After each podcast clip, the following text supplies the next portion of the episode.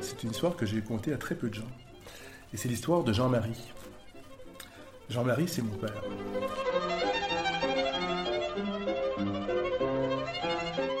Il était à Saint-Jean-de-Dieu. Saint-Jean-de-Dieu, c'est l'asile de fous dont on faisait les, des blagues à l'école.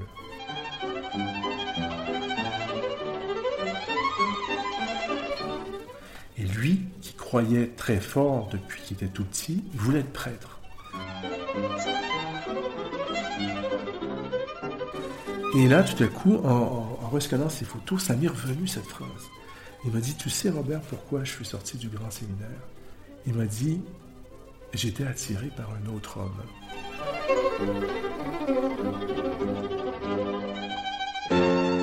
Mais c'est pas grave, c'est pas ça, c'est pas ça qui est important.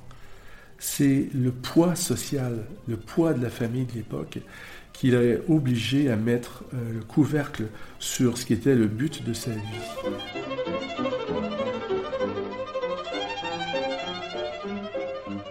Mon père était fou.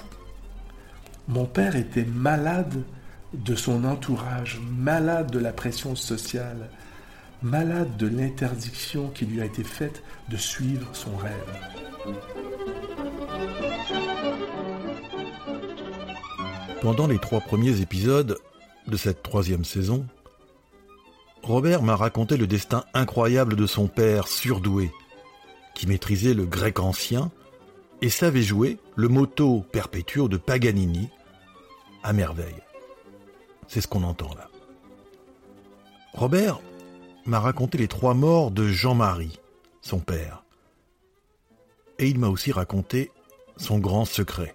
Il m'a tout dit en un peu plus d'une heure. C'était à Abidjan en décembre 2021. Mais j'avais le sentiment que l'histoire n'était pas tout à fait finie, qu'il restait des attitudes à comprendre, des sentiments à expliquer, et même de nouvelles révélations à découvrir. Alors? Alors tu vois, j'ai, euh, tu vois, j'ai tout ce paquet. Bon, je vais t'expliquer, je vais t'expliquer. Puis, euh, À la vie. À la mort. À la vie. À la mort. Robert, on se retrouve pour ce dernier épisode Mhm. dans la plus belle ville du monde, à Montréal. à Bordeaux.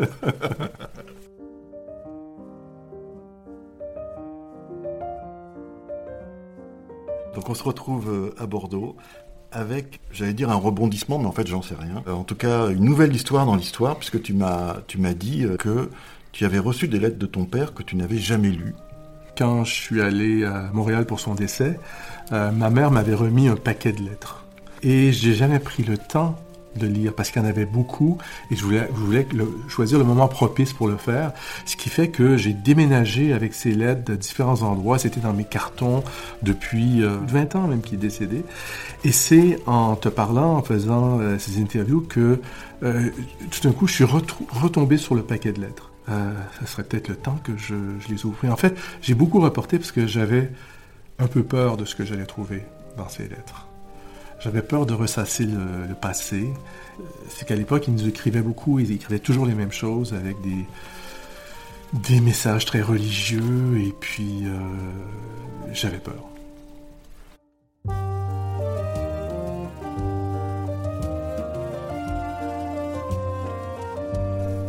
J'ai retrouvé le paquet de lettres et c'est à ce moment-là que je t'ai envoyé une photo du paquet en te disant, Eric, il y aura peut-être euh, des rebondissements, peut-être des choses. Et j'étais parti au Cameroun avec mon paquet de lettres en me promettant de les lire. Et elles sont restées sur ma table de chevet pendant tout ce temps-là. Je les ai pas lues. J'avais pas le temps. Et surtout, je n'avais pas la, la disposition mentale pour le faire.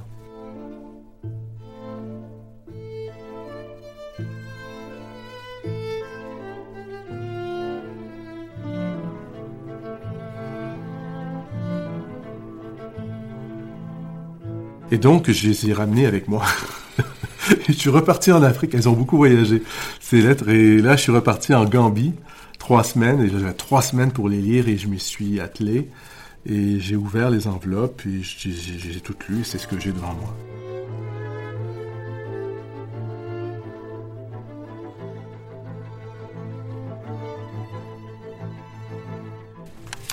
Je retrouve cette lettre qui date du 11 mai 1992. Il y a exactement 30 ans. C'était pour mon anniversaire, parce que je suis né le 11 mai. Bon anniversaire. Merci. J'allais oublier. C'est vrai, c'est incroyable. Une Ah ouais. du 11 mai. Du 11 mai, euh, donc 1992, j'avais 30 ans, et aujourd'hui j'ai 60 ans précisément. Euh, donc il dit, euh, cher Robert, aujourd'hui, ton anniversaire de naissance, je ne puis laisser ça sous silence. Beaucoup de religions. Le premier de ce mois, c'était la fête de Saint Joseph, patron des ouvriers. Le mois de mai est dédié à la Vierge Marie. Comme tu vois, Robert, tu es bien protégé.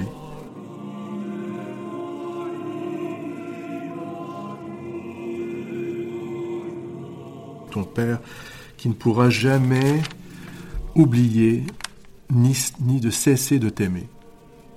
En quelques mots, tu es mon meilleur. Donc ça, c'était mon anniversaire, euh, exactement euh, la moitié de ma vie euh, aujourd'hui, euh, il y a 30 ans. Vous n'avez pas lu cette lettre? Non, je l'avais pas. Je l'avais pas. Il y en a, oh, il y en a écrit tellement des lettres. Est-ce que c'est une expression québécoise d'ailleurs Tu es mon meilleur T'es ou- mon meilleur, ouais. Ça veut ça dire, c'est comme euh, t'es mon fils préféré? Ouais, bon, mais ça veut dire je t'adore, ah, t'es mon meilleur ou t'es ma meilleure.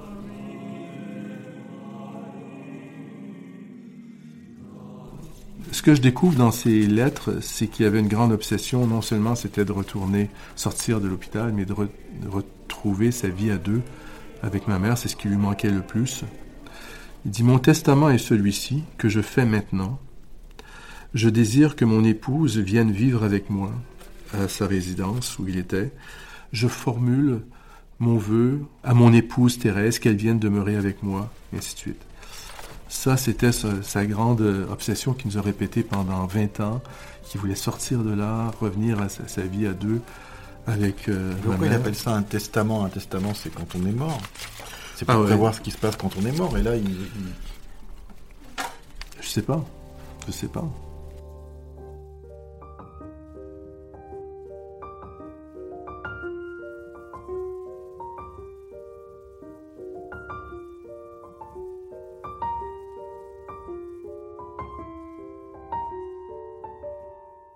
Il signe euh, Johnny, ton père, qui a tous les jours pris d'une façon spéciale pour toi, mon cher Robert, de mon cœur.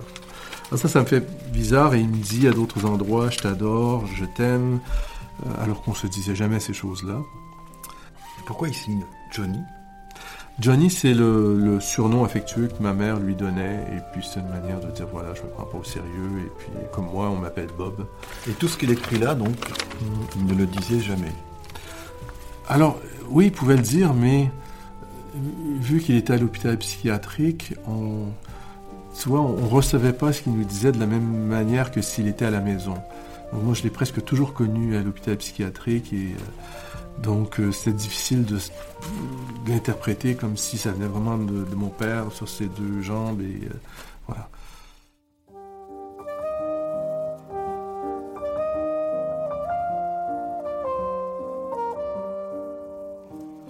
Voilà, donc ça, ça date de, février 98, quelques mois avant son décès, et c'est une lettre qui m'adresse à moi et à ma femme, ma future femme. Euh, sois assuré que je ne puis t'oublier dans mes prières depuis que j'ai appris ton mariage avec Claudine. C'était une belle nouvelle que tu m'annonçais là, car Claudine, je l'aime comme si elle était ma propre fille pour l'avoir rencontrée et connue. Il l'a rencontrée une seule fois. Il me tarde de vous rencontrer si vous revenez à Montréal. Comme je suis fier de toi, Robert, j'aime ta prestance et ton franc-parler. Tu fais chaud au cœur quand tu nous parles. J'aime aussi ton sens de l'humour. Comme je suis fier de toi, Robert, et comme tu fais honneur à ta mère et à moi, ton père, sois assuré que je ne cesserai de prier pour que vous réalisiez un mariage heureux tous les deux. Donc, c'est quand même sensé. Ensuite, on passe au 14 juillet 1998. Le 14 juillet 1998, c'est un jour assez particulier. Je sais pas si tu te rappelles.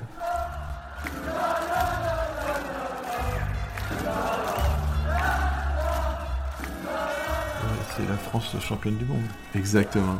Et donc, il dit, cher Robert et Claudine, je tiens à dire à Claudine que je l'aime et que je l'apprécie comme s'il était ma propre fille pour l'avoir déjà rencontrée.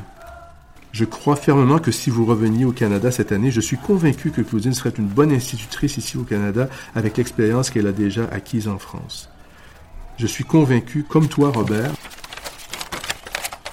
elle aurait beaucoup de tact, beaucoup de chaleur et de charité envers tous ceux qu'elle approche, qualité qui manque euh, tant dans notre société moderne où l'appât du gain personnel est si fort et parfois si féroce. Il peut rigoler par ces grandes formules. Et ici, ce qui est intéressant, c'est qu'il joint à cette lettre pour souligner mon amour à ta chérie Claudine et aux Français dont les parents de ta Dulcinée, ton choix pour la vie, je t'adresse un article avec photos en couleur aux pages 44 et 45 pour souligner mon amour à ta chef C'est quoi cet article en fait? C'est un article sur que j'ai trouvé sur la Coupe du Monde et que je viens de retrouver et qu'il avait trouvé à Montréal, champion. Euh, le poster des champions. Le poster des champions. Donc il était là. Il était là avec nous vraiment dans, dans les derniers jours. Et il me confirme ton choix a été judicieux, mon cher Robert. Vive l'amour.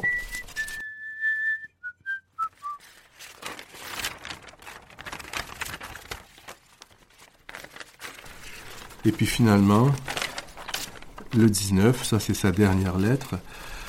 Je crois qu'il est décédé euh, vers le 24 juillet.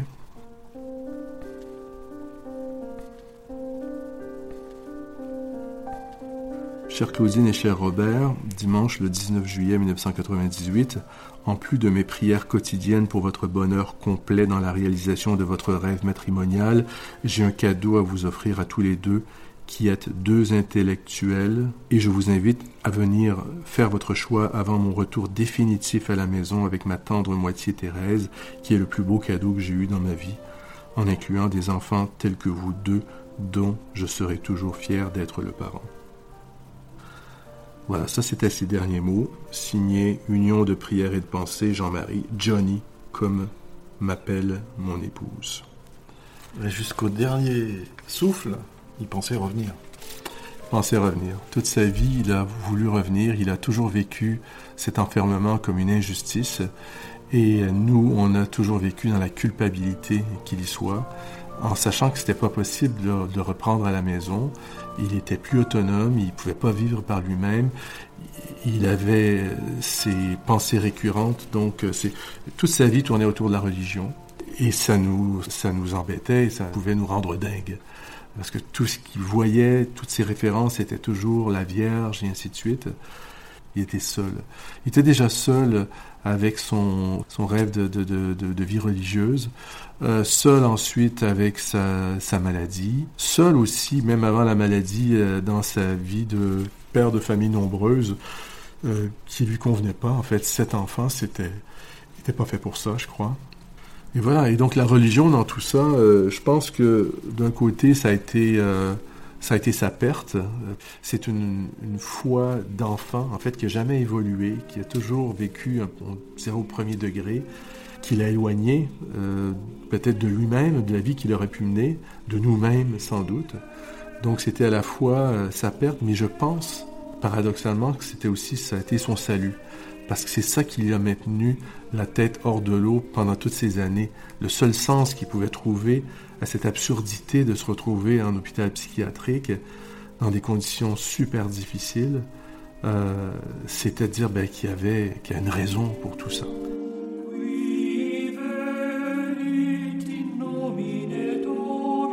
Et toi, est-ce que ça a donné un sens à ta vie, cette histoire?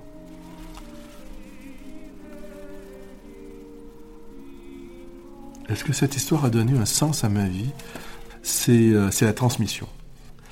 Personnellement, le fait d'avoir quatre enfants moi-même, c'est la chose la plus fabuleuse qui m'est arrivée, l'aventure la plus incroyable de ma vie, de tout recommencer, qu'un nouveau cycle s'engage. Et de retrouver toutes les étapes de la vie depuis la naissance et, et retrouver son émerveillement face à plein de choses. Professionnellement aussi, je suis dans la transmission parce que je suis formateur, et journalistes. Les journalistes, on transmet, on raconte des histoires, on, interviewe des gens, on doit faire la synthèse et tout. Et formateur, c'est ça aussi, on transmet des choses.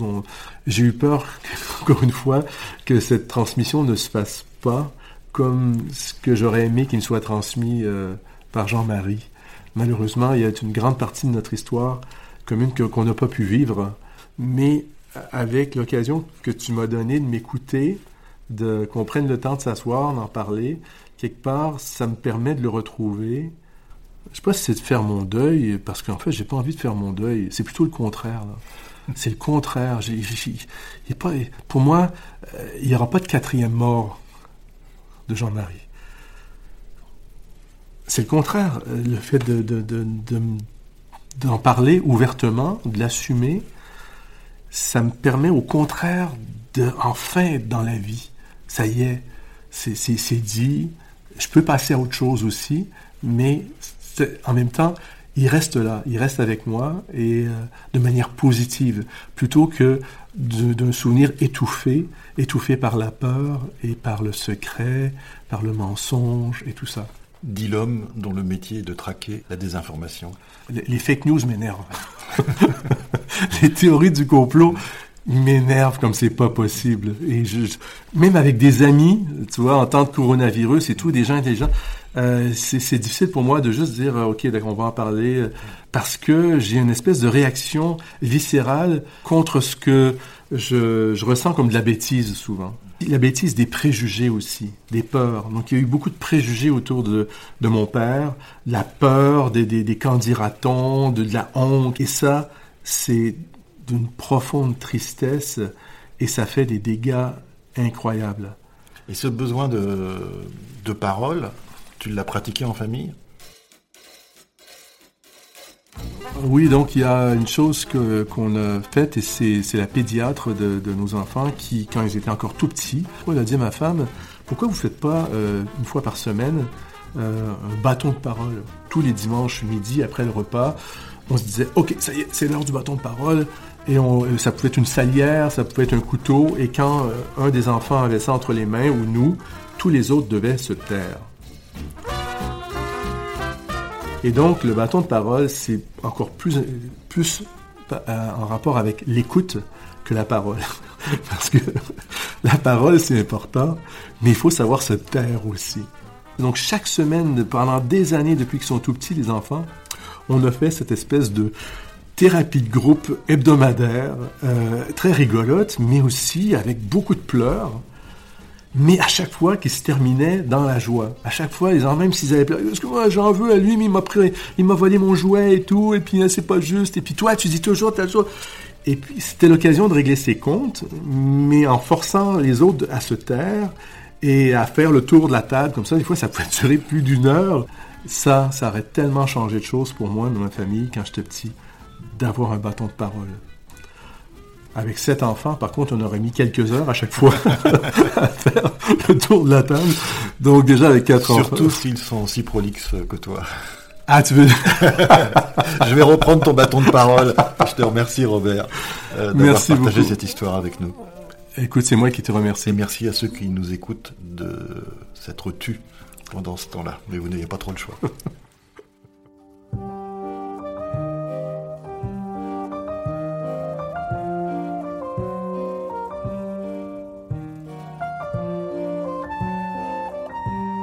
Merci Robert, c'est la fin de l'histoire. Ou presque. Vous pourrez la prolonger en regardant les visages multiples de Jean-Marie sur le compte Instagram à la vie, à la mort. Vous pourrez aussi la poursuivre, toujours en images, d'ici cet été, cet été 2022, avec un bonus inédit qu'on retrouvera sur YouTube.